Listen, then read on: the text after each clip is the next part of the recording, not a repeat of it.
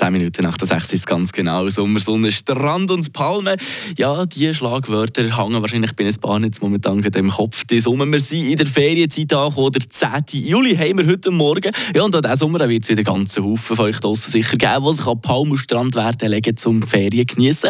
Palm und Strand müssen aber nicht unbedingt sein, oder Marc David Henninger? Nein, ganz genau. Forscherinnen und Forscher haben nämlich auf Borneo eine ganz spezielle Palmenart entdeckt.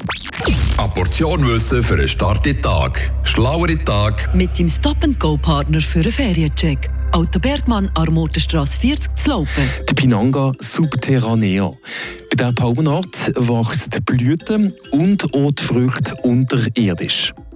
Die Baumenart die ist aber nicht neu. Die Bevölkerung auf Borneo kennen sie schon lange und die Früchte davon liebend gerne essen.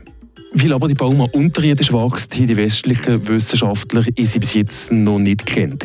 Weitweit gibt es nur noch eine andere Pflanze, wo sowohl die Blüten wie auch die Früchte unter der Erde wachsen. Nicht aber an Bauma, sondern an Orchideen.